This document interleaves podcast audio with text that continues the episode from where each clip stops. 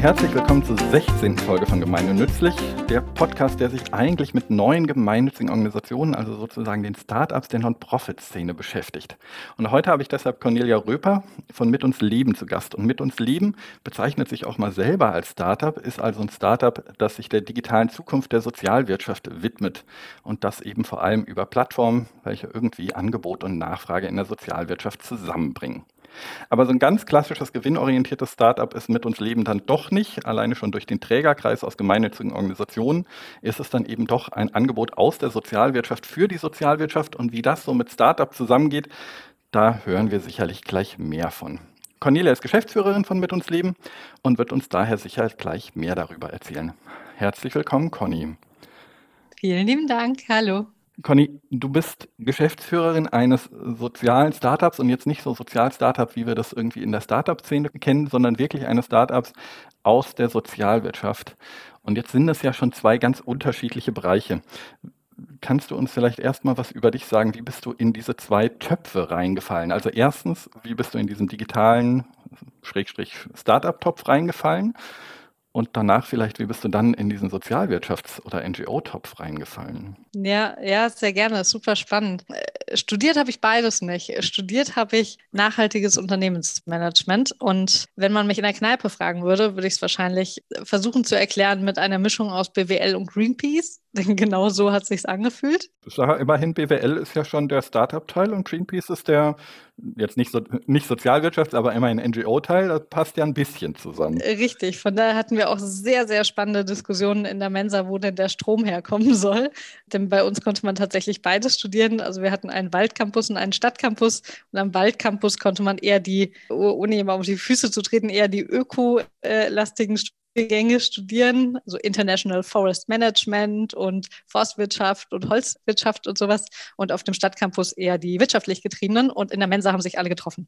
Und ähm, von daher, das habe ich studiert. Das war super spannend, weil man wirklich gelernt hat, wie baue ich ein Unternehmen auf, führe es, führe Mitarbeiter, baue eine Logistik, eine Produktion auf ohne alles um mich drumherum zu zerstören. Also besonders nachhaltig. Und nachhaltig in allen Lebenslagen, also ökologisch, ökonomisch, menschlich, ähm, auch Menschen äh, nicht zu verbrennen als Ressource, sondern nachhaltig aufzubauen. Und fand das sehr, sehr spannend und bin dann während des Studiums schon, weil ich habe studiert in Eberswalde, das ist nicht weit weg von Berlin, mein erstes Praktikum in Berlin gemacht in einem IT-Unternehmen und bei zwei unglaublich großartigen Geschäftsführern und Gründern, die mich angefixt haben mit der, mit der IT-Startup-Welt, wie man mit so wenig Ressource so unglaublich viel und schnell auf die Beine stellen kann und dabei auch noch Spaß haben kann und die Zeit vergisst. Und das, das war großartig. Und so bin ich eigentlich in die Startup-Szene gerutscht. Ja, das ist ganz cool. Also ich kenne Eberswalde nur von den Öko-Fächern, weil ich viel im Naturschutzbereich gemacht habe, im Naturschutzbund. Und da landen dann eben aber die nicht BWLer aus Eberswalde, sondern die, die dann die tatsächlichen Fächer machen. Und alleine, dass Eberswalde einen Stadtcampus hat, ist natürlich auch schon schön für ein nicht ganz so großes Städtchen mit der Hochschule. Ja, die Kombination ist, ist sehr fruchtbar an der Stelle. Okay, das, und dann bist du darüber so in die Startup-Szene eingestiegen. Was haben die gemacht?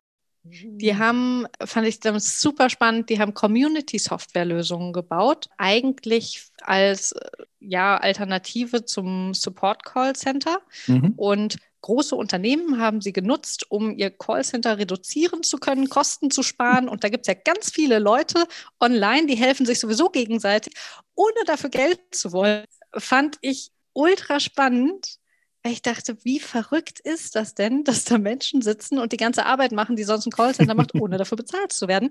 Und kann man das nicht irgendwann auch nutzen für sinnvolle Dinge? Also nicht sich den Receiver zu erklären, sondern äh, vielleicht tatsächlich lebenswichtige Sachen oder Bildungselemente oder Richtung politische Aktionen was loszutreten. Also dass man sich wirklich auch über politische Themen unterhält. Aber das war nur so ein bisschen im Hinterkopf, dass ich dachte, das ist ultra spannend, wie funktioniert das? Und erst wenn ich verstehe, wie es funktioniert, kann man über überlegen, ob man das irgendwo anders nutzen kann und haben das damals vor allem für Autohersteller gemacht. Mhm. Ähm, Aber das ist ja auch in dem Sinne ganz interessant, weil wir im Non-Profit-Bereich ja ganz viele solche Community-Lösungen haben, die aber eben äh, jetzt wieder technisch gesehen, softwareseitig ganz häufig auf so PHP-BB-Foren, also auf so ganz uralten Foren rumhängen, aber dafür große Selbsthilfe-Communities zum Beispiel, also im, im, gesundheitlichen Bereich. Und auf der anderen Seite natürlich die großen Plattformen Facebook, Instagram und Co., wo sich ja auch viele NGOs tummeln und machen, aber so, ich sag mal, moderne eigene Plattformen haben es fast nie geschafft, wenn es sie denn überhaupt mal gegeben hat. Es hat mal eine wunderbare Plattform, meine Lieblings-Social-Media-Plattform einer NGO war immer blutspender.net. Also äh, nicht ganz Lieblings, weil das war nicht, nicht das sinnvollste Projekt. Das war der Versuch vom Roten Kreuz, eine Blutspender-Community aufzubauen kann man sich vorstellen, die wenigsten Leute identifizieren sich damit, super Blutspender zu sein und tauschen sich darüber intensiv aus. Aber es gibt andere Bereiche und da kommen wir dann gleich äh, bei den sozialwirtschaftlichen Bereichen dazu, bei denen das ja eigentlich viel, viel sinnvoller ist, weil wenn ich eben eine Form von Behinderung habe, wenn ich pflegende Angehörige bin und so weiter und so fort, dann äh, macht das ja wirklich einen Teil des Lebens aus und da machen Communities ja dann auf einmal wieder Sinn. Und das ist ein total interessanter Punkt, den du nennst. In welchen Bereichen ist es denn überhaupt möglich, so eine Community auch selber aufzubauen? Und was wir damals identifiziert hatten, war, es müssen eigentlich emotionale Themen sein, mit also entweder eine emotionale Marke oder ein emotionales Produkt oder ein emotionales Thema. Ihr habt Autos gemacht. Also niemand kauft sich einen Land Rover, damit er einfach nur funktioniert, sondern da, da bastelt man ja dran. Das ist ein ganzes Hobby, was man sich damit kauft. Und damit ist es wieder sehr emotional aufgeladen und man hat relativ fix eine, eine Community drumherum, die, die sich da gegenseitig aushilft. Und, ah ja, da musst du drauf achten, der hat immer dieses Loch im Motor. Das macht nichts, der musste das und das machen. Äh, total spannend. Da gab es natürlich auch schon Communities vorher. Aber was ganz interessant ist, ist, dass die Marken dann mit reingehen wollen und sagen, mhm. naja, es, es gibt da vielleicht irgendwo so ein Forum aus den 90ern. Da kommen wir aber nicht immer ganz gut weg bei und wir würden da gerne mitsprechen. Äh, die Informationen, die über so eine Community auch hin und her gehen, auch gerne sammeln, weil das sind ja unglaublich wertvolle Infos an Feedback von echten Kunden, die sich den ganzen Tag damit beschäftigen. Also aus der wirtschaftlichen Ebene gesehen.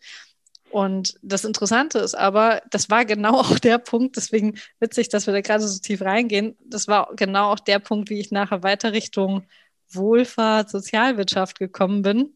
Denn Jetzt ich bin ich gespannt auf den Sprung. ich war zwischendurch auch bei der Telekom. Ich habe mir das Ganze natürlich auch nochmal in groß angeguckt und war dann wieder in der Startup-Szene, weil die schneller ist. Und dann war 2015. Und 2015 hatten wir eine Million neue Geflüchtete in Deutschland. Viel zu wenig Leute, die diese hätten beraten können. Unglaublich viele Fragen, immer dieselben Fragen wo bekomme ich eine Bahncard her? Darf ich meinen Verwandten in einem anderen Bundesland besuchen? Wie funktioniert das mit dem Dublin-Abkommen? Was muss ich jetzt beantragen? Wo bekomme ich welche Gelder her? Wie kann ich hier irgendwo Geld verdienen? Also es waren ja millionenfach dieselben Fragen und zu wenig Leute, die es beantworten konnten. Und da hatte ich damals die beiden Gründer von dem Startup gefragt, ich würde gerne was machen, ich muss was machen. Entweder sie geben mir die Zeit dafür frei Oder ich schnapp mir zwei Praktikanten und ich mache es unter deren Namen. Und der musste, Henning, war Henning musste ein bisschen grinsen. Naja, so viele Alternativen habe ich nicht. Dann ähm, probiert mal euer Bestes und guckt, ob wir das auch irgendwie äh, marketingtechnisch nutzen können. Aber wir wollen da ja auch helfen. Von daher, dann schnappt ihr die beiden Praktikanten und mach aber was Sinnvolles. Ja, ich mache was Sinnvolles. ähm, und dann sind wir dann sind wir losgelaufen und haben total viel Tee getrunken mit Geflüchteten und mit Notunterkunftsleitungen und so weiter, um überhaupt rauszufinden, was dann überhaupt das Problem ist. Und waren super schnell in unzähligen Facebook-Gruppen für Geflüchtete, für Helfer, für Geflüchtete in Berlin und so weiter. Und das war ein Informationswust, das kann man sich kaum vorstellen, was da an Gerüchten hin und her ging und an Fragen immer wieder hintereinander weggestellt wurde. Und in den Feeds rutscht das ja immer nur weiter runter, dass wir relativ schnell festgestellt haben, also Informationen ist definitiv ein Problem. Und Informationen soll kann helfen. man aber, soll helfen, kann man aber digital sehr gut bereitstellen. Mhm. Äh, mit dem Hintergrund dieser Communities haben wir dann eine Fragen- und Antwortplattform für Geflüchtete und Helfer ins Leben gerufen. Relativ fix auch mit der Hilfe von Anaby. Und Also auch auf deren technischen Basis. Auch auf deren technischen Basis. Also die haben, die haben wirklich, die haben alles zur Verfügung gestellt, die haben das mit aufgebaut. Äh, innerhalb zwei, von zwei Wochen stand das Ding und war live. Ähm, wir haben das zusammen dann entwickelt und, und weitergebaut mit Geflüchteten gemeinsam, auch mit Facebook-Gruppen, die für Geflüchtete unterwegs waren oder von Geflüchteten. Und wir dachten am Anfang, großer Fehler, wir dachten am Anfang, wir würden eine Community-Plattform bauen, auf der Geflüchtete Fragen stellen und Helfer Fragen beantworten. Mhm. Und am Ende haben die sich alle gegenseitig die Fragen beantwortet. Ja, so ein Blödsinn. Also wir, wir hatten Glück, dass wir nicht am Anfang abgefragt haben, bist du Geflüchteter oder Hilfer, weil das wäre total komisch geworden nachher. Weil natürlich die Geflüchteten, die schon da waren, die die Erfahrung hatten, die konnten am besten beantworten, was man jetzt machen musste. Das heißt, es war total gemischt und ist relativ schnell, relativ groß geworden. Und drei Monate später haben wir dann gesagt, so dann dann müssen wir uns jetzt auch mit dem Popo auf den Hosenboden setzen und das richtig machen, denn wir würden uns in den Hintern beißen, wenn wir jetzt nicht ausprobieren, was passiert, wenn man das Vollzeit und, äh, und mit voller Power angeht. Und so bin ich dann mit, mit der AWO, mit dem Paritätischen, mit dem Deutschen Roten Kreuz und so weiter in Kontakt gekommen, weil die ihre äh, Pflege, nicht Pflege, Entschuldigung, deren Asylberater, ich mische, du merkst, ähm, ihre Asylberaterinnen und Berater natürlich gut auf der Plattform platzieren konnten, um mit einer Antwort einfach viele hunderte, mhm. tausend Antworten geben zu können, weil eins zu eins nicht mehr gereicht hat. Kleiner Cliffhanger, meine kleine Frage wird gleich sein. Und wie kommt man da wieder raus? Also wie, wie, wie hast du es geschafft, dass es die Plattform noch gibt, aber du jetzt andere Dinge tust?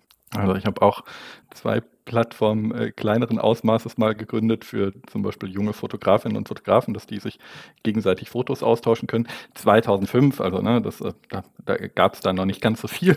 Aber das Problem ist dann, entweder es läuft nicht oder es läuft und beides ist problematisch, weil wenn es nicht läuft, ist natürlich schade. Aber wenn es läuft und man dann irgendwie denkt, so, ja, jetzt bin ich aber nicht mehr ganz so jung, jetzt äh, will ich mal was Neues machen, dann muss man das ja übertragen bekommen ganz kurz, wer betreibt das heute und das gibt es noch? Also, ne, alle können da mal draufgehen, also vfugees.de. Das gibt es noch. Ich hatte eine, eine Mitgründerin mit drin, Henriette Schmidt, großartige Frau. Und wir zwei hatten das große Glück, wir waren in einem Stipendiatenprogramm von Ashoka mhm. drin. PEP-Stipendium, beziehungsweise sie im PEP-Stipendium, ich in der Wirkungsschmiede und deswegen durften wir beide mitmachen. War total gut. Und wenn Ashoka 1 richtig, richtig gut kann, dann ist es, ich habe die weltbesten Workshops bei Ashoka gehabt und die gehen sehr, sehr intensiv drauf ein, auf nicht nur Wirkungsmessung, sondern Systemwandel. Dass man sein Ego runterschrauben muss, wenn man das System ändern möchte und wie hoch im Elfenbeinturm möchte man mit seinem Projekt eigentlich stehen oder, oder wie weit möchte man den Hebel ansetzen, um etwas an der jetzigen Situation zu ändern? Möchte man eher karitativ agieren und äh, jetzt vor Ort was helfen oder möchte man quasi einen Schritt höher gehen? Und das haben die unglaublich gut gemacht. Und von daher war, waren Henny und ich uns relativ schnell einig. Wir haben uns so angeguckt, ja, das, das machen wir. Und Ego ist egal. Wir möchten, äh, dass Geflüchtete an die Infos kommen, die sie brauchen. Wir hatten nachher einen Leitspruch, äh, Information ist ein Menschenrecht. Und was natürlich nicht jeder so sieht, das ist mir sehr klar, aber für uns war es der große Leitspruch, sagen, wenn es um lebenswichtige Infos geht, dann sollte man die auch bekommen und nicht nur dafür zahlen. Und von daher haben die viel dabei geholfen, wie, was muss man eigentlich machen, damit es nachher im System verankert ist. Und wir durften nachher mit MBON zusammenarbeiten und mit dem Paritätischen Wohlfahrtsverbund, dass die tatsächlich ihre Berater und Beraterinnen auf der Plattform platziert haben. Man kann zum Beispiel durch eine Kooperation mit Embeon die öffentlichen Fragen kann man weiter auf refugees.de stellen und wenn es dann ins, mehr ins Detail gehen sollte oder persönliche Infos, persönliche Daten, dann kann man in den einzelnen Chat mit den Embeon-Mitarbeitern äh, rutschen oder, oder springen. Und so sind wir, sind wir dann nachher mit drin. Aber es war tatsächlich eine sehr, sehr bewusste Entscheidung, zu sagen, wir möchten nicht eine Organisation gründen und aufziehen und aufbauen, um der Organisationswillen und damit mhm. sie da ist, sondern um ein Problem zu lösen. Und okay. mit, mit dem Ansatz sind wir eigentlich dran gegangen. Also in der Idealwelt bräuchte es WeFugees nicht mehr, weil alle Informationen da sind und darauf arbeiten wir hin. Und Das Projekt gibt es heute noch. Henny und ich äh, sind da strategisch immer noch mit drin, operativ nicht mehr. Und operativ äh, arbeitet da ein ganz, ganz kleines Team dran. Momentan alle im Homeoffice, die sich so ein bisschen um die äh, die Community-Moderation noch kümmern, die sich um die Technik kümmern, um die Maintenance und solche Sachen, dass das alles steht. Und ansonsten ist es ein Selbstläufer. Okay. Ja, spannend. Und auch schön, wenn das dann so lange, ne, also 2015 und jetzt haben wir 2021, ist ja jetzt schon eine ganze Weile, die das existiert. Und wenn man dann nicht tagtäglich mit zu tun hat, aber es noch am Laufen hat, äh, ist das doch wunderbar. Das war jetzt aber ja noch, ich sag mal, aus so einer NGO-Sicht noch ein sehr klassisches Start-up-Projekt. Also ihr habt es dann verknüpft mit, mit auch ein paar äh, existierenden Playern und Trägern. Aber äh, es war, war schon so, ne, wir starten einfach mal. So, genau, genau. Also es war, es war definitiv ein, wir starten einfach mal und wir waren überrascht, wie viel es nachher wurde. Okay.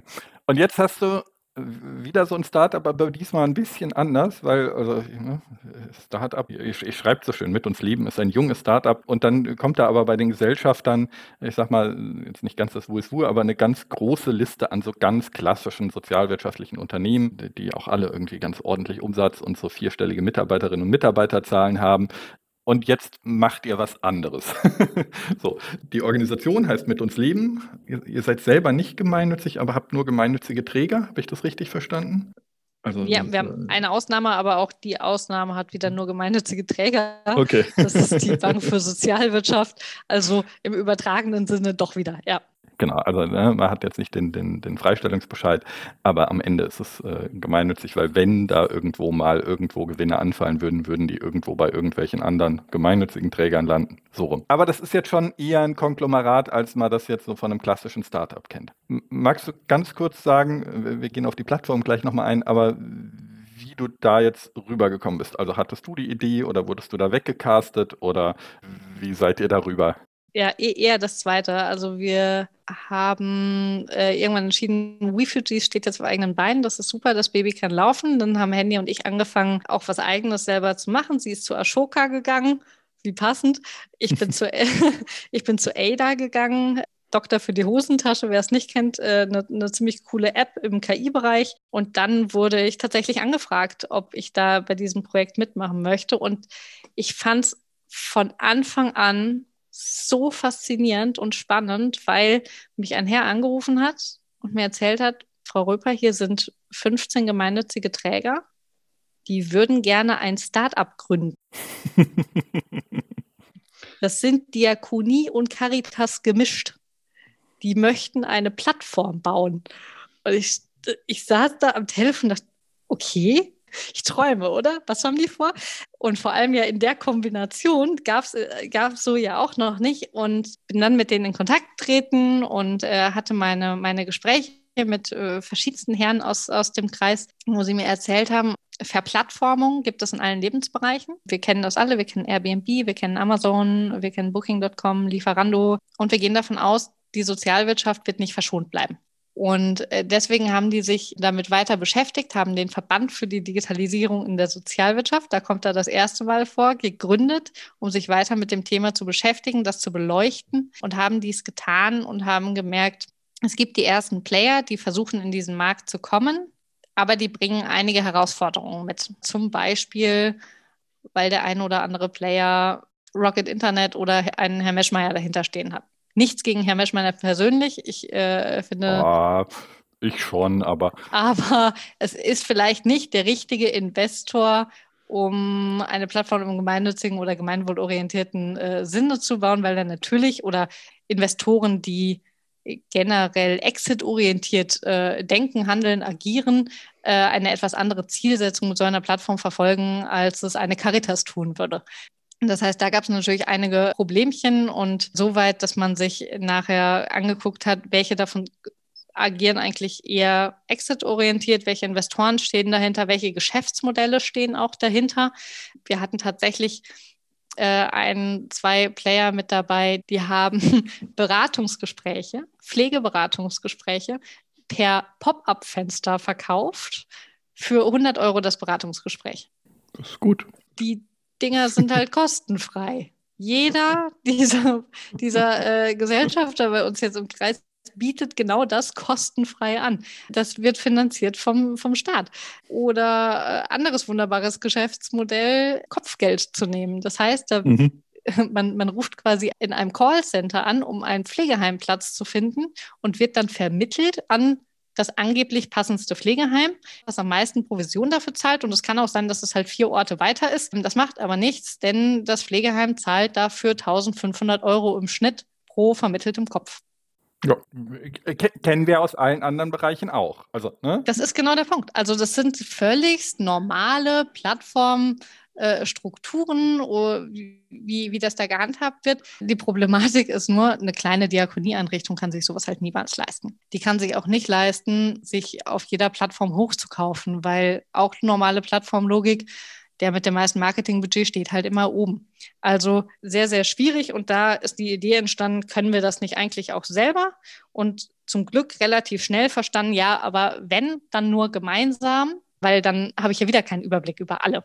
Mhm. Das heißt, es braucht eine große Plattform und da haben die sich zusammengetan und gesagt, gut, dann was müssen wir eigentlich tun, um genau das zu machen? Wie muss die aussehen? Was wird wirklich gebraucht dort draußen? Ähm, was brauchen die Endnutzer wieder, also den Fokus wieder umzudrehen, nicht in die Richtung, was bieten wir an und möchten verkaufen, sondern genau andersrum, was braucht Oma Irmgard und Opa Walter und die Kinder und Enkel darunter, was suchen die, wie suchen die, was funktioniert momentan, was funktioniert gar nicht, was ist nervig, ätzend, frustrierend, äh, an Informationen zu kommen oder an Angebote zu kommen, zum Beispiel, um daraufhin das zu bauen, was tatsächlich gebraucht wird. Okay, also da kam ein Verbund, die haben sich schon gefunden, was ja schon mal, äh, ich meine, das größte Startproblem überhaupt halbwegs überwunden ist. Das waren jetzt alles ökumenische Träger, aber grundsätzlich ist es erstmal offen. Ist auch der Trägerkreis nach wie vor offen? Oder macht das auch einfach gar keinen Sinn, weil an sich der Trägerkreis äh, zwar Entscheidungen trifft, aber sonst auf der Plattform gar nicht weiter in Erscheinung tritt. Er hat keine großen Vorteile davon auf der Plattform. Das äh, dürfte man auch nicht laut Fiskus. Also das ist ganz wichtig.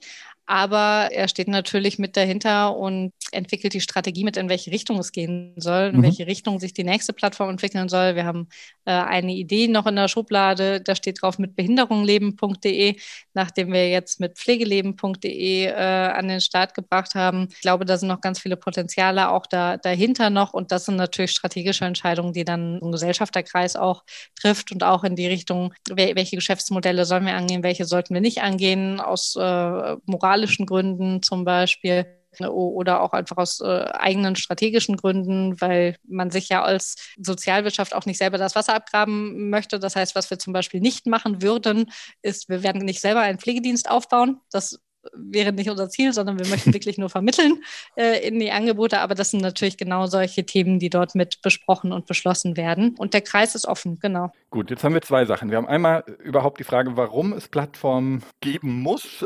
wir hatten es ja gerade schon angesprochen. Ne? Also äh, es gibt es überall.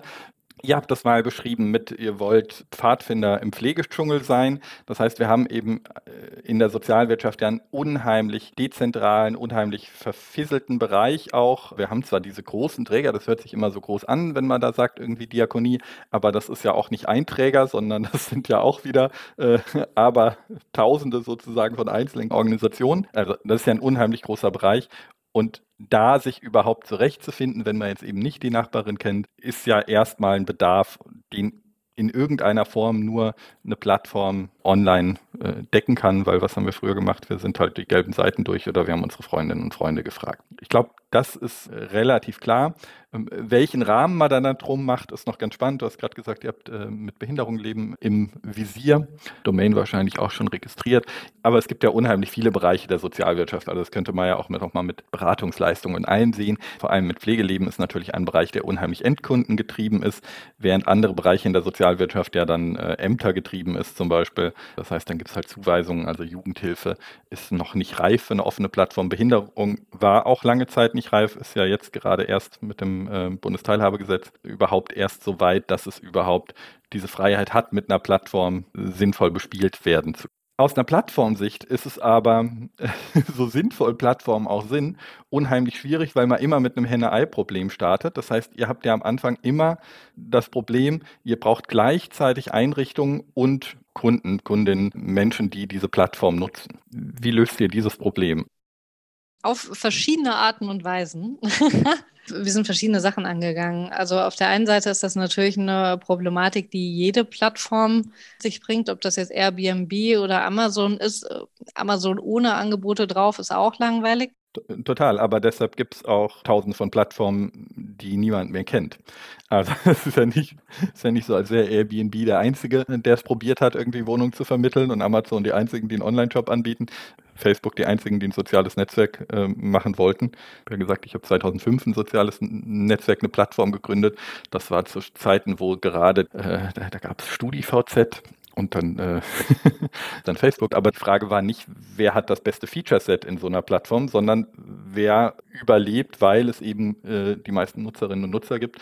Und das war am Anfang nicht klar, dass Facebook die besseren Feature hat. Das ist dann schnell klar geworden, aber also, am, am, Anfang geht es darum, wer hat die Crowd, wer hat den Traffic. Genau. Ähm, und, und das ist nachher auch, wie, wie es sich entscheidet äh, an vielen Stellen, weil gerade im Plattformbereich äh, sind wir davon getrieben, dass es ein sehr monopolisierender Markt ist. Das heißt, im Normalfall kennt man nachher vor allem eine, eventuell aktuell noch eine zweite, aber mehr dann auch nicht mehr Plattformen für einen Bereich oder für ein Thema. Und wir gehen davon aus, im äh, sozialen Bereichen wird es nicht so viel anders aussehen. Deswegen, wie sind wir es angegangen? Indem wir einen Slow Launch gemacht haben. Also wir sind äh, live gegangen intern mit einem Alpha-Event ein paar Monate vor dem offiziellen Livegang und haben da nur Träger draufgelassen. Mhm. Wir haben uns getroffen in Berlin mit über 100 verschiedenen Trägern und haben denen unsere Plattform gezeigt und haben ganz viel Feedback eingeholt von denen. Also wir hatten unser ganzes Team mit dabei. Die haben den Leuten über die Schulter geblickt, haben genau geguckt, was die machen. Also es war ein riesen User-Feedback-Event quasi auch für uns und haben die sich registrieren lassen. Mhm. Und haben es dann aufgemacht, dass man sich als Anbieter schon registrieren konnte und als End-User, also Otto Normalverbraucher in Deutschland, noch überhaupt nichts wusste von der Plattform. Ähm, und so haben wir die ersten mit draufgeholt und hatten natürlich den großen Vorteil, dadurch, dass, wenn man sich unseren Gesellschafterkreis anguckt, da schon ganz ordentliche große Brüder im Hintergrund standen. Wenn die ihre Freunde mit reinholen, dann hat man schon mal ein bisschen was auf der Plattform. Das sieht nicht mehr ganz leer aus. Da ist schon mal, schon mal eine gute Party, zu der man einladen kann. Zudem ist denen gegenüber natürlich der Pitch aus der Sozialwirtschaft für die Sozialwirtschaft deutlich besser funktionierend als bei der einzelnen Besucherin, dem einzelnen Besucher. Also die, die, haben ja wahrscheinlich auch sich gefreut, dass sie mal nicht mit Maschmeyer zu tun haben. Dann haben wir viel natürlich mit dem Vidiso zusammengearbeitet. Das heißt, auch heute ist der Vidiso noch unser Board of Innovations. Alle Feature-Entwicklungen, die Richtung Anbieter gehen, spielen wir vorher einmal durch den Vidiso durch. Verband für die Digitalisierung in der Sozialwirtschaft. Vielen Dank, genau so heißt er. Ähm, großartiger Verband übrigens. Äh, wer noch nicht Mitglied ist und gemeinnützig ist, sollte auf jeden Fall Mitglied werden. Du bist befangen. Natürlich. Und das heißt, darüber haben wir sehr viel gemacht. Und der dritte Punkt war, wir haben natürlich öffentlich zugängliche Daten auch selbstständig eingespielt. Also dadurch, dass wir ja nicht die Möglichkeit bieten, dass man sich hochkaufen kann, können wir, äh, weil wir davon ausgehen, es ist ein gesellschaftlicher Nutzen und ein gesellschaftliches Bedürfnis, diese öffentlich zugänglichen Informationen zu sehen, dürfen wir auch Informationen zusammensuchen und äh, die schon mal auf die Plattform setzen. Das heißt, man findet seit Livegang, seitdem wir an Endnutzer dann auch rausgegangen sind, äh, bereits 26.000 Pflegeanbieter auf der Plattform. Ähm, und das war natürlich wichtig und das war uns auch wichtig. Das war ein guter Sprint äh, im ersten Jahr. Aufbauen, Team aufbauen, äh, programmieren und die 26.000 draufholen, um dann Henne und Ei, um die eine Seite schon mal voll zu haben, um dann die andere Seite mit, äh, mit draufholen zu können und zu zeigen, dass da schon einiges ist. So, und wie kommt die andere Seite? Die andere Seite, sehr gerne. Äh, die andere Seite kommt, jetzt könnte ich unseren gesamten Marketing-Mix. Nee, aber also äh, ist es hauptsächlich Online-Marketing? Genau. Ist es, es ist viel Online-Marketing und wer, wer, mich selber kennt, ich bin ein Riesenfan von Growth Hacking. Es gibt Leute, die sind davon genervt. Es gibt Leute, die finden das ganz toll, äh, weil Growth Hacking einem die Möglichkeiten gibt, nochmal ein paar wie, wie ich finde, interessantere Marketing-Aspekte mit aufzumachen. Also nicht nur, ich zahle für Werbung irgendwo, sondern man geht tatsächlich rein, welche, mit welchen Multiplikatoren muss man arbeiten, welche Kooperationen muss man schließen, wo muss man Huckepack mitgenommen werden, was für Aufmerksamkeitsströme könnte es noch geben, mit denen wir äh, an die Zielgruppe kommen könnten, ohne dass es die ganz klassische Werbung ist. Wir haben keine Plakate gedruckt, die in Städten aufgehangen. Die einzigen Plakate, die wir zwischenzeitlich gedruckt haben, waren in Arztpraxen äh, bei, bei Allgemeinmedizinern. Ist jetzt gerade in Corona-Zeiten auch ein bisschen ähm, irrelevanter geworden. Da darf ja keiner mehr sitzen. Aber von daher, das sind verschiedene Modelle, die ich auch ja einfach viel gelernt habe durch die Zeit bei Refugees, wo er wirklich, wo wir ja keinen Cent hatten und uns phasenweise tatsächlich nur von Nudeln mit Tomatensauce oder von der Linsensuppe vom ähm, Türken um die Ecke äh, ernährt haben und ja trotzdem groß werden mussten. Das heißt, man, man guckt ganz viel, wo kann man sich äh, organische Backlinks erarbeiten und solche Sachen alle, um dorthin zu kommen, wo die Großen mit vielen Millionen Marketingbudget hinkommen, ohne dass man diese Millionen Marketingbudget ausgeben muss. Haben euch da, haben euch da die Gesellschafter noch viel unterstützen können. Also man kennt das aus anderen Bereichen in diesen Mitgliederstrukturen, dass es ganz häufig ganz schwierig ist, dass die ganzen Organisationen, die Mitglied sind oder so, dann auch unterstützen durch Marketingmaßnahmen und sei es eben nur prominent verlinken, weil dann ja doch wieder jede Organisation so ein bisschen für sich und keine Ahnung, wenn die jetzt schon bei mir sind, dann will ich denen meine Einrichtung zeigen und die nicht wieder zurück auf eine Plattform bringen. Also hat es auf der Seite noch einen Vorteil, so einen diversen Gesellschafterkreis zu haben oder ist das eigentlich wurscht? Also es hat sicherlich definitiv Vorteile, äh, einen Gesellschafterkreis zu haben, weil genau wie du, wie du es sagst, ähm, wenn sie nicht unsere Gesellschafter wären, dann käme das Argument sicherlich häufiger zu sagen, ich möchte doch mein Produkt verkaufen. Dadurch, dass wir aber Gesellschafter sind und wir deren Baby sind, äh, kann man da äh, leichter auch äh, gucken, okay, an welchen Stellen. Also wir haben es zum Beispiel gemacht im SEO und SEA-Bereich, also vor allem im SEA-Bereich, wenn man ja wirklich Google Ads kauft und dafür Budget in die Hand nimmt, dass wir uns da nicht kannibalisieren ähm, sondern mit denen genau abgesprochen haben, auf welche Ads möchtet ihr äh, wetten, auf welche möchten wir wetten, dass wir uns da nicht gegenseitig die Preise hochtreiben. Das heißt, wir sind da einfach äh, super transparent, auch was solche Sachen angeht und äh, gucken, an welchen Stellen macht es Sinn, zum Beispiel, wenn man gerade keine Öffnungszeiten hat und bei den Öffnungszeiten steht nächste Beratungsterminmöglichkeit Mittwoch zwischen 14 und 16 Uhr, da könnte man doch wunderbar drunter schreiben, wenn Sie in der Zwischenzeit schon mal gucken möchten, was es für Angebote in Ihrer Region gibt, gucken Sie doch mal auf mitpflegeleben.de.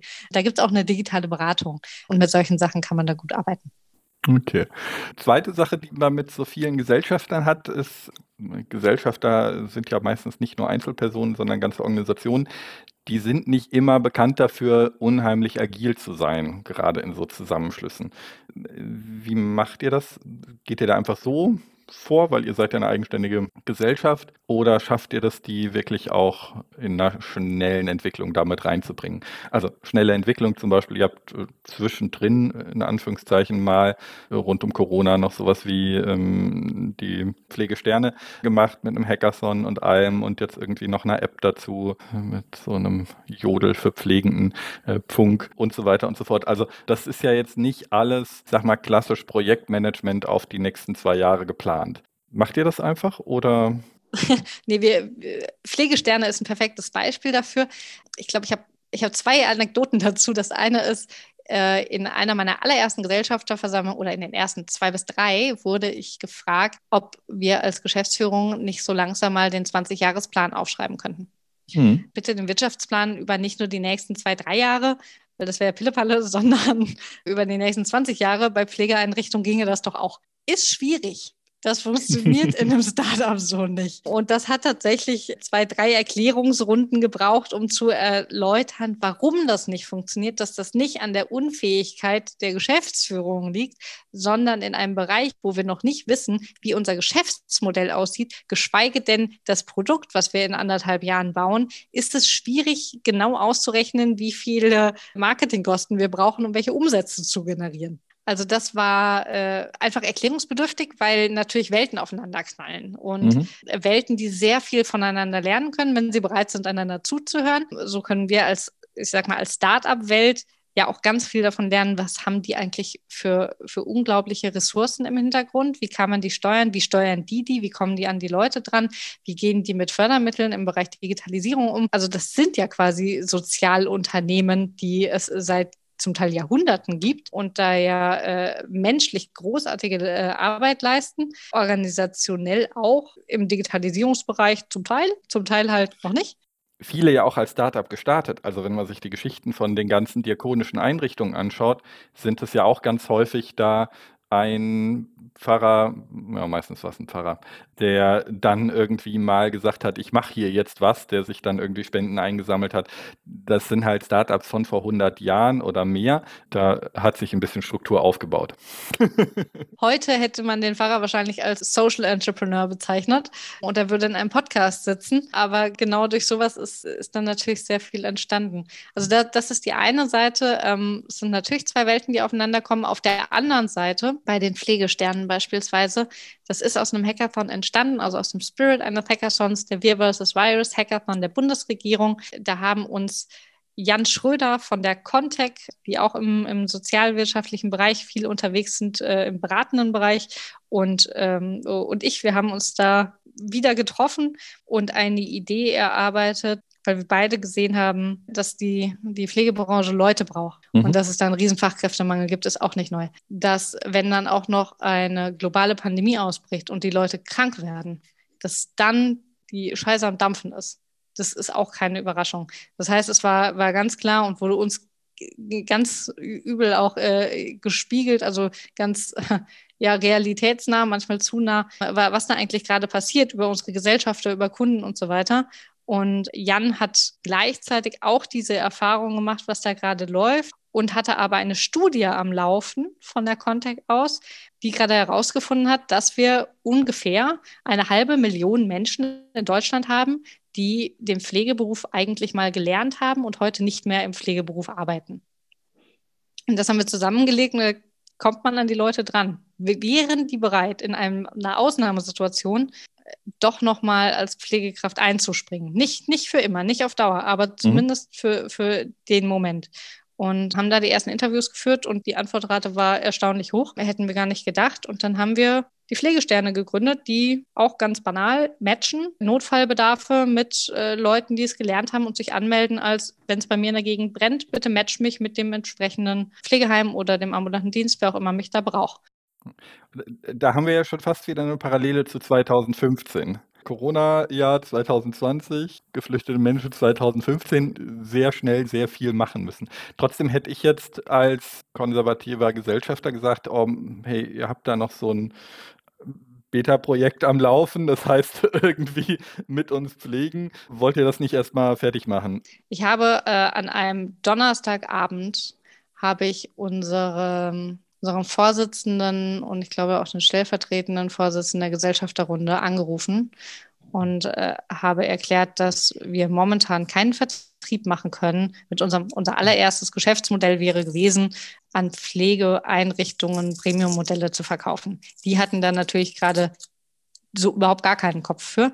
Ich habe gesagt, das können wir gerade eh nicht machen, aber wir können die, die nächsten ein, zwei Wochen, drei Wochen gut nutzen. Wir, wir könnten auch in dem Bereich helfen und wenn Sie die Freigabe geben, dann machen wir das und das ist der Plan, das sind Pflegesterne, das könnten wir umsetzen, wir brauchen zwei, drei Wochen. Und dann hat, äh, haben diese zwei am Freitagmorgen innerhalb von dreieinhalb Stunden alle Gesellschafter abtelefoniert, alle erreicht und wir hatten ein einstimmiges Ja, wir dürfen die Pflegesterne starten. Das also ist, es geht schnell. Äh, wollte ich gerade sagen, das ist, das ist, das ist relativ startupig. das ist sehr startupig, ja. Also mhm. so schnell Hut ab, Vorstände zu erreichen, da war ich, war ich sehr begeistert von. Und dann haben wir das auch wirklich innerhalb von zwei, drei Wochen programmiert, live geschaltet, die Kampagne gestartet und waren bereit. Okay. Aber das bringt mich zur letzten Frage und die ist, äh, du hast gerade schon gesagt, euer erstes Geschäftsmodell. Das äh, hört sich jetzt auch wieder sehr startupig an, nämlich wir machen da so eine Plattform und dann überlegen wir mal, was unsere Geschäftsmodelle sind. Äh, wie finanziert man das Ganze jetzt? Ich habe die Hoffnung und verstehe das mal so, dass die Gesellschafter am Anfang auch äh, erstmal Geld reingegeben haben und vielleicht das auch immer noch tun.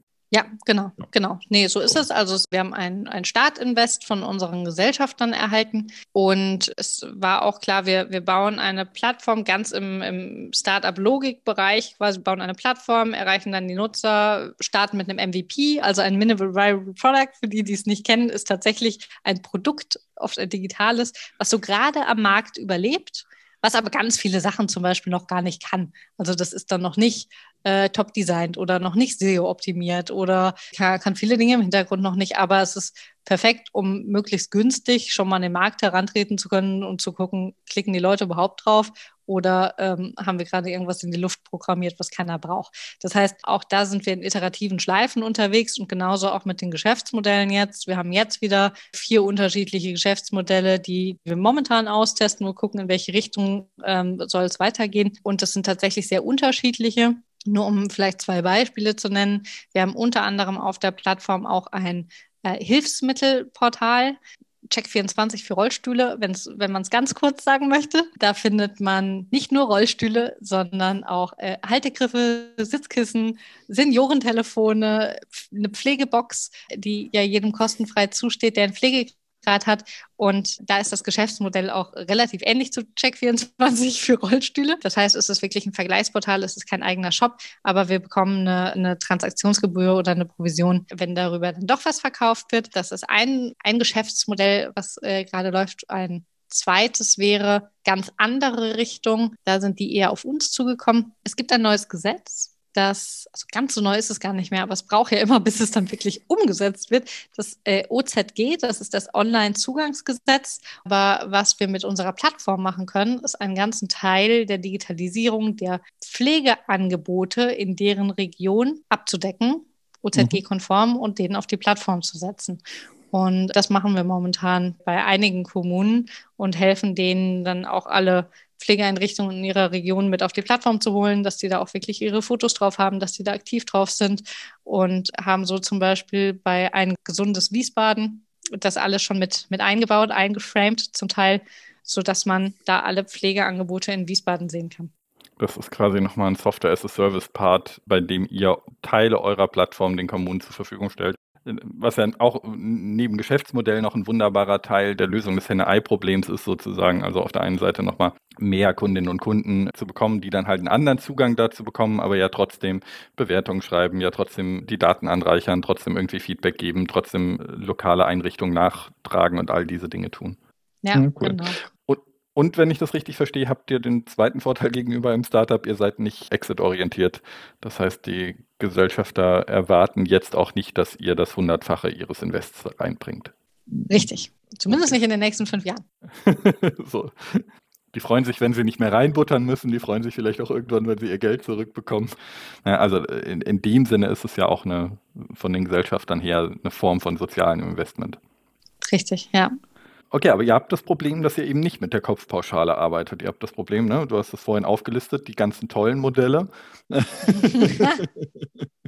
die ähm, gut funktionieren, die nicht immer ganz sauber sind, aber die natürlich erprobt sind die funktionieren dann nur zum Teil. Also ich meine, so ein Affiliate-Betrag jetzt bei Pflegeprodukten ist ja relativ unproblematisch, aber das gleiche jetzt auf Pflegeplätze zu machen, wäre dann schon problematisch äh, und da will man es dann nicht machen. Aber es gibt schon auch die Möglichkeit, dass ich Premium-Profile habe. Genau. Also das hast du trotzdem. Jetzt äh, haben wir da versucht, uns eher an an LinkedIn als an Xing zu orientieren, weil ich das persönlich sehr nervig finde, was man alles nicht machen kann, wenn man bei Xing kein Premium-Profil hat. Das heißt, man kann unsere Plattform als Pflegeanbieter auch ganz normal nutzen und, und darüber gefunden werden, seine Sichtbarkeit erhöhen etc. Auch mit einem, mit einem kostenfreien Basisprofil. Aber wenn man Spaß haben möchte mit der ganzen Sache, das heißt, sich Statistiken raus ziehen möchte, wie viel werde ich eigentlich geklickt, wie oft wird auf meine Telefonnummer geklickt, wie oft wird auf meine Seite abgesprungen, wie stehe ich im regionalen Vergleich, wonach wird gesucht und so weiter. Oder auch einfach seine Mitarbeiter darüber äh, besser handeln möchte. Das bedeutet, dass Frau Müller bitte alle Anfragen für Haus X bekommt. Dann kauft man sich Premium. Mhm. Das macht es um einiges äh, einfacher und spaßiger, damit umzugehen das wäre ja dann die nächste Plattform, äh, die dann noch dazu käme. Und das wäre die, aber das ist natürlich mit dem Trägerkreis auch nicht ganz einfach, das wäre die Arbeitgeberbewertungsplattform, die wir auch im kommerziellen Bereich viel haben. aber sozusagen die Job- und Arbeitgeberecke, die ähm, hat auch noch viel Potenzial in alle Richtungen. Ich, ich würde es zumindest nicht, nicht kategorisch ausschließen, weil die Pflegesterne natürlich mhm. Schon zum Teil so ein bisschen in die Richtung gegangen sind. In dem Fall ja bisher nur Notfallbedarfe, aber die Technologie steht damit, um auch Jobanzeigen äh, reinschalten zu können. Und auch jetzt kann man die Notfallbedarfe auf der Seite Pflegesterne schalten, indem man auf mit Pflege leben.de in seinem Profil den Notfallbedarf einträgt. Also die, die Grundpfeiler sind, äh, sind ja, gesetzt. Genau. Also ich mache mir in Workshops gerne den Spaß und zeige Organisationen ihre Kununo-Bewertungen, äh, also Kununo Arbeitgeberbewertungsplattform von Xing. Und da ist, äh, sagen wir mal, noch viel Luft nach oben. Also ne, in einem Bereich, wo, es ja Arbeit ähm, Mangel gerade gibt. Gut, bringen wir das Ganze zu Ende. Es gibt jetzt eine Sache, die hattest du jetzt zwei, dreimal erwähnt, und äh, das ist dieser Verband für Digitalisierung in der Sozialwirtschaft. Und wenn man sich jetzt die Webseiten dieser Organisation anschaut, also der Verein Verband für Digitalisierung in der Sozialwirtschaft, und eure Mit uns Leben GmbH, dann fällt einem auf, da gibt es einige Überschneidungen in allen möglichen Ecken. das liegt darin, dass du auch mit Vorständen äh, bei Vediso bist. Das gibt aber auch viele Mitglieder des äh, Vediso, die bei euch Gesellschafterinnen und Gesellschafter sind. Warum wurdet ihr nicht einfach vom Verband gegründet? Also warum seid ihr nicht einfach eine Tochter GmbH des Verbandes, sondern da nochmal irgendwie äh, andere? Also es, es, wurde natürlich alles hoch und runter diskutiert, wie man es am besten macht. Als GmbH, als Verband, als Genossenschaft. Man hat ja äh, alle Möglichkeiten der Welt. Und es wurde sich nachher darauf geeinigt, so wie diese Plattform entstehen können muss und agil sein können muss und sich dem Markt anpassen muss, müssen wir ihr die Möglichkeit geben, wie ein Startup zu agieren. Und das funktioniert am besten, wenn sie auch gegründet ist wie ein Startup. Das heißt, es gab natürlich auch zwischendurch die Überlegung, wie gesagt, das in der Genossenschaft oder auch im Verband im Vidiso selber zu belassen. Wurde aber relativ schnell gemerkt, also im Verband wäre ganz schwierig. Wenn da mehr mhm. Mitglieder dazukommen, dann erklärt man denen jedes Mal erst äh, ein halbes Jahr, was wir, was wir eigentlich schon gelernt haben, gemacht haben, damit wir die Fehler nicht nochmal machen. Wenn die mit den gleichen Ideen reinkommen, und dort erstmal eine, eine Truppe zu haben, die sich dahinter stellt und sagt, gut, wir geben hier jetzt Vollgas. Trotzdem gibt es sehr viele Verknüpfungen. Das heißt, wir sind absichtlich sehr eng miteinander verheiratet in einer sehr glücklichen Ehe. Einmal mit mir als Personenunion. Ich bin im, im Vidiso Vorständin und in der Mit uns Leben GmbH Geschäftsführung. Auch ganz absichtlich, um beides nicht auseinanderdenken zu können, damit die Mit uns Leben GmbH sich einfach nicht zu weit von der Sozialwirtschaft entfernen kann und deren Bedürfnissen. Denn das ging nur, wenn ich mich in der Brust zerreißen würde. Das machen Menschen allgemein relativ ungerne.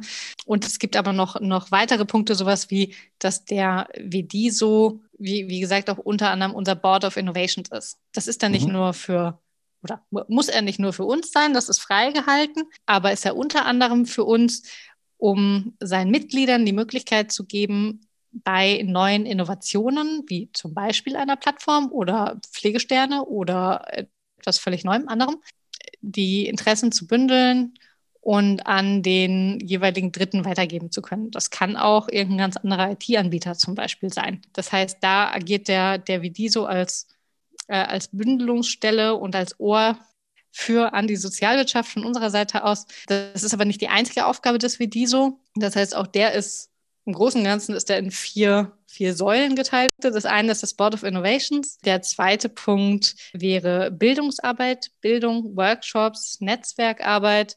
Auch die läuft im BD so ein bisschen anders ab als in, in klassischen Verbänden. Das heißt, da hast du keine, äh, keinen Frontalunterricht, äh, sondern es läuft eher ab, wie, wie ich es jetzt kenne aus einem Stipendium. Das heißt, du, du bist in einer gewissen Situation, Du bist zum Beispiel Digitalisierungsbeauftragter oder Innovationsmanager bei einem äh, gemeinnützigen Träger und hast einen gewissen Berg an Aufgaben und Herausforderungen und den bringst du mit in einen unserer Workshops. Und wir arbeiten innerhalb von zwei Tagen mit äh, Input-Sessions, mit Peer-to-Peer-Sessions, mit Erarbeitungsparts, sich das gegenseitig vorzustellen etc., wie man dein Problem lösen kann und was dann die nächsten Schritte sind, sodass du nachher wirklich mit ähm, ein paar Hausaufgaben und ein paar guten Ideen und vielleicht dem einen oder anderen Blueprint wieder nach Hause fahren kannst. Das heißt, der zweite Part ist dieser Bildungsworkshops-Aspekt. Der dritte Pixel wäre äh, Lobbyarbeit, weil wir als Verband für die Digitalisierung in der Sozialwirtschaft natürlich ganz frech immer auf die gleiche Kerbe hauen können, mhm. ähm, nämlich immer auf Digitalisierung. Wir brauchen Regelfinanzierung dafür, wir brauchen aber auch äh, Einzelfinanzierung, also Fördermittel dafür, die momentan für soziale Unternehmen nicht so einfach zu bekommen sind wie für ein klassisches wirtschaftlich äh, arbeitendes Unternehmen oder eine, eine Hochschule, eine Universität. Ähm, das ist ein bisschen schwierig. Auch Bildungsangebote in dem Bereich sind manchmal ein bisschen schwierig. Also da gehen wir in die Politik ganz spitz rein. Und der vierte Pixel ist, da gucken wir gerade noch, wie wir das auf der Webseite auch nochmal anpassen wir sind eigentlich so etwas wie die Forschungs- und Entwicklungsabteilung für unsere Mitglieder. Das heißt, wir holen Forschungsprojekte mit rein, die finanzieren wir natürlich auch zum großen Teil dann selber oder über Forschungsmittel. Das heißt, das läuft gar nicht äh, unbedingt viel über die Mitgliedsbeiträge. Und diese Forschungsergebnisse stellen wir all unseren Mitgliedern wieder zur Verfügung und fragen dann natürlich viel ab, in welche Richtung geht's, was, was sind die wichtigen Themen für euch, in welche Richtung braucht ihr Forschung, ob das jetzt im KI-Bereich ist oder im Robotikbereich. Wir sind viel im Austausch wieder zum, zum Fördermittelbereich, auch in dem Bereich und genau, sind so ein bisschen die FE-Abteilung der okay. Mitglieder. Aber der WDISO ist in dem Sinne dann auch offener, weil er eben auch mehr Serviceleistung auch wieder zurück an die Mitglieder gibt. Ja, ja, ja, es sind, es sind zwei völlig verschiedene verschiedene Dinge. Also im, mhm. wie, wie die so kann ich, kann ich in allen Workshops mitmachen, kann natürlich meine, meine Inputs über dieses Board of Innovations auch an die Plattform weitertragen, bin also quasi Teil davon, kriege auch regelmäßig Updates von der Plattform. Spätestens alle zwei Monate kriegt man da Infos, was haben wir eigentlich wieder irgendwo äh, an Features weiterentwickelt und was haben wir an Feedback angenommen und warum vielleicht das eine oder andere nicht. Kommt selten vor, aber auch das wird dann halt erklärt.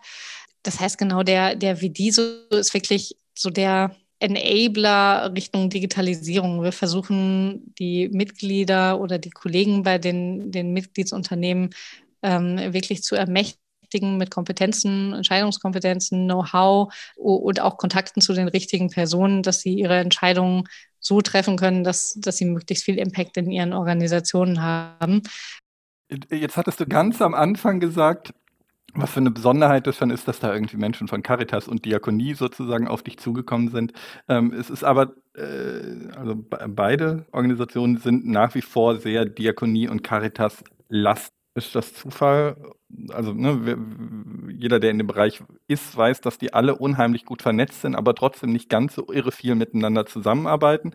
Also so wie du sagtest, das ist eines der wenigen Projekte, wo alleine jetzt Caritas und Diakonie zusammenarbeiten.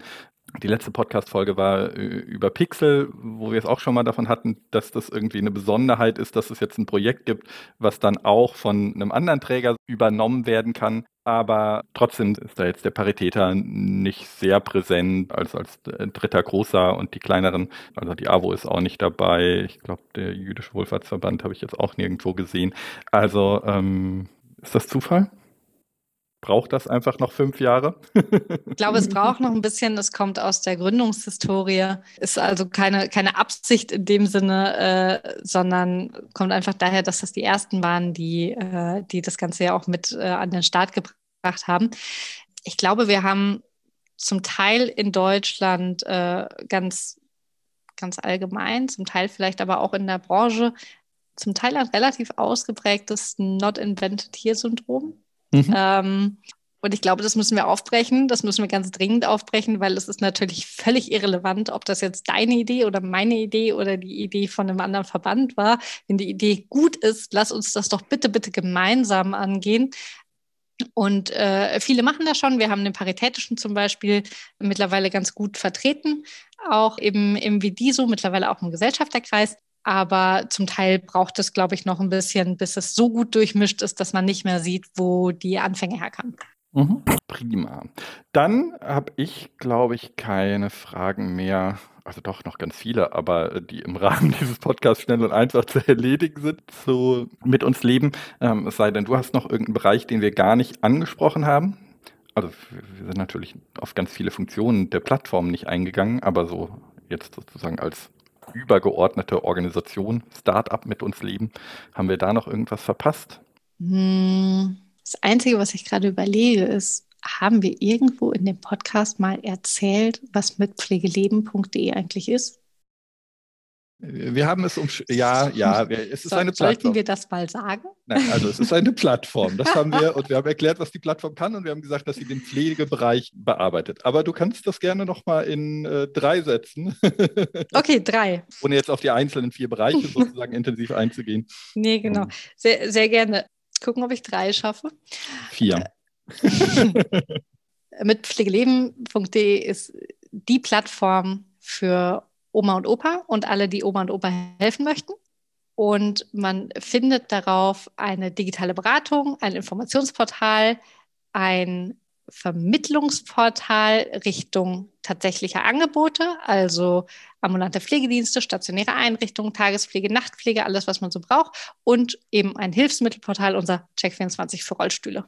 Genau, wir hatten das Pflegemittelportal besprochen. Wir haben die, die, das Hauptding oder ich würde das jetzt mal als Hauptding bezeichnen, also diese Vermittlung von Pflege- und Wohnangeboten. Informationsportal äh, würde ich da jetzt einfach auch nochmal so mit runternehmen. Und dann die digitale Beratung, und das ist ja wirklich die Besonderheit, und da ist natürlich langfristig auch noch unheimlich viel Potenzial drin, weil das irgendwann ab einer gewissen technischen Tiefe auch nicht mehr dezentral machbar ist. Also da hat man ja dann auch wieder den Vorteil, und da kommen wir sozusagen zurück zu dieser Startup-Geschichte, man hat dann irgendwann eben auch den Vorteil, dass man in etwas mehr Energie reinstecken kann, als das selbst einer der großen Träger alleine machen kann, weil ja. es eben auch nur Sinn macht, wenn man alle Daten hat, wenn man äh, eine große Anzahl von äh, Kundinnen und Kunden hat. Und das ist sicherlich da auf jeden Fall noch ein großer Vorteil das ist richtig. Man kann viele Ressourcen bündeln, wenn man es wenn gemeinsam macht. Und ähm, das ist auch mit ein, ein Punkt des Vediso. Da, das, äh, also der ist ja entstanden, weil, weil man unter anderem gesagt hat, es macht doch gar nicht viel Sinn, dass hier wir und unser Nachbarverband und der daneben sich jeder einen eigenen McKinsey-Berater ranholen, Digitalisierung erklärt, warum können wir das denn nicht gemeinsam machen, voneinander lernen? Und ich glaube, das kann man in ganz vielen Bereichen. Zum Abschluss äh, würde ich jetzt nochmal sozusagen zu Conny Röper zurückkommen und habe zwei Fragen, die ich immer äh, jeder Gästin, jedem Gast hier stelle. Und das eine ist, hm, wir haben schon ein bisschen vorhin deine Geschichte äh, besprochen. Wenn du jetzt so ein Ashoka-Stipendium frei hättest sozusagen und nichts Besseres zu tun hättest, welche zivilgesellschaftlichen Organisationen, egal jetzt in welcher Form, ob als Verein, Verband, Startup, sollte man deiner Meinung nach noch gründen? Ich würde tatsächlich, also es gibt, es gibt, natürlich ganz viele Herausforderungen, die man angehen äh, kann, muss, sollte. Und ein, ein, wunderbarer Anhaltspunkt sind immer die ähm, 17 Nachhaltigkeitsziele der UN. Wenn man mal gar keine Idee hat, dann kann man da gucken, was die großen Herausforderungen der Welt sind. Aber was, was ich mir wünschen würde, mhm. ich finde, das fehlt noch, ist ein Stipendienprogramm für Aktivistinnen. Weil ich glaube, das gibt es noch zu wenig. Es gibt mittlerweile, und das ist super und das ist richtig gut, verschiedenste Programme für Sozialunternehmen, für Startups. Dafür brauchen die aber immer schon eine Idee und müssen die Idee pitchen und es muss was Eigenes sein. Das darf es vorher noch nicht gegeben haben. Es ist unter anderem auch ein ganz großes Problem in der Förderlandschaft in Deutschland. Es werden immer nur Projekte gefördert, die es vorher noch nicht gab. Warum? Es wäre doch schön, wenn man mal was auf die nächste Ebene heben könnte. Und, äh, Damit ein, man den 20-Jahres-Plan machen kann. Ja, zum Beispiel. Aber ein Stipendienprogramm für Leute, die wie eine Luise Neubauer oder so, die sich wirklich reinhängen und, ähm, und was vorantreiben und äh, politisch aktiv sind, das gibt es, glaube ich, noch viel zu wenig. Und wenn ja, dann mit äh, mit ein bisschen Büchergeld. Ist auch schwierig, von Büchergeld zu leben. Mhm. Ähm, das heißt, wenn man, wenn man da etwas in, ins Leben rufen könnte, damit sich solche Leute auch mal 100 Prozent mit ihrer Zeit da reinhängen könnten und nicht parallel einen Job haben, nur um Geld zu verdienen, um das machen zu können, was sie eigentlich machen wollen, das würde, glaube ich, super viel bringen. Ja, also so ein bisschen das Ashoka, aber eben auf Aktivistinnen- und Aktivisten-Ebene. Mhm. Ja. Ja, finde ich gut. Dann äh, kommen wir zu meiner letzten Frage und das ist ähm, die, die, die entgegengesetzte Frage dazu. Und das ist die Frage, welche tollen Organisationen sollte man sich denn noch anschauen? Also gerne neuere Organisationen, aber auch einfach andere Organisationen. Also wovon bist du ganz privat Fan? Wo sagst du, oh, guck mal, die, wenn es die nicht gäbe, das wäre echt schade und die sind hier wirklich auf einem Weg. Ja. Der ist interessant. Eine äh, wunderbare, sehr coole Organisation, auch noch relativ frisch, ist der Cent e.V. Mhm. Ähm, mit äh, Markus Sauerhammer unter anderem äh, dahinter. Wir arbeiten vom Vidiso aus auch super gerne und ähm, viel mit, mit dem Cent e.V. zusammen. Also Cent, für die, die es noch nicht kennen, Social Entrepreneurship Network Deutschland, die machen so unglaublich viel. Das sind so Leute, die wirklich aktiv in die Politik gehen, krass gute Lobbyarbeit machen und da wirklich so lange hinterbleiben, bis sich was bewegt. Also die finde ich großartig und sind damit auch ja interessant auch für jedes kleine soziale Startup. Also die sind, sind da gut mit dabei, ein gutes Netzwerk. Kann ich nur empfehlen. Mache ich gerne freiwillig Werbung für. Und eine Organisation, vielleicht mal in einem etwas anderen Bereich, ist Wohnsinn. Und zwar ist Wohnsinn ein Bündnis für, wie, wie sage ich es jetzt richtig, für inklusives Wohnen. Also die kümmern sich unter anderem darum, wie baut äh, eine WG auf für Menschen mit Behinderung, worauf muss ich achten, kümmern sich um den äh, Unterstützungsbedarf, wie kann man sowas organisieren? Und ist ein total cooles äh, Projekt, was, ähm, wo ich auch einfach froh bin, dass es die gibt. Und ich glaube, die sind gerade auch als Ashoka Fellow aufgenommen worden, wenn ich es richtig mitbekommen ja. habe. Ähm, sehr verdient auf jeden Fall an der Stelle und ich freue mich, dass die da Unterstützung kriegen und das weitertreiben können, weil ich glaube, dass Leute wie die brauchst noch viel mehr. Ja, cool. Und auch wieder eine Plattform. Auch wieder eine Plattform, ja, tatsächlich. Da schließt sich dann der Kreis. Super. Conny, vielen, vielen Dank. Ich fasse das nochmal zusammen. Man kann sich auf jeden Fall mal die Plattform mit Pflegeleben anschauen, auch wenn man vielleicht noch nicht sie gerade braucht, wobei die Zielgruppe ja breit ist, wenn wir äh, die Angehörigen und alle mitnehmen. Man kann sich auf jeden Fall mal den Verein jetzt wollte ich gerade sagen dazu, aber äh, wie die so anschauen. und man kann auf jeden Fall sich überhaupt dem ganzen Thema der Digitalisierung in der auch klassischeren Sozialwirtschaft mal widmen und da auf jeden Fall noch viel lernen und gucken, was es da gerade an vielen größeren und kleineren Startups, aber eben auch Projekten gibt, die da schön sind. Wie lange seid ihr noch ein Startup? Ich glaube, es gibt eine offizielle Grenze von fünf Jahren oder so. Die ersten fünf Jahre ist man auf jeden Fall Startup, dann haben wir noch ein bisschen. Ja, ich würde es immer am, äh, an der Frage, wird noch investiert oder festmachen. Also ist, ist, ist mal sozusagen auf einem Level, das kein großes Wachstum und äh, keine externe Finanzierung mehr braucht. Super, vielen, vielen Dank und äh, dir einen wunderschönen Nachmittag. Vielen lieben Dank, dir auch.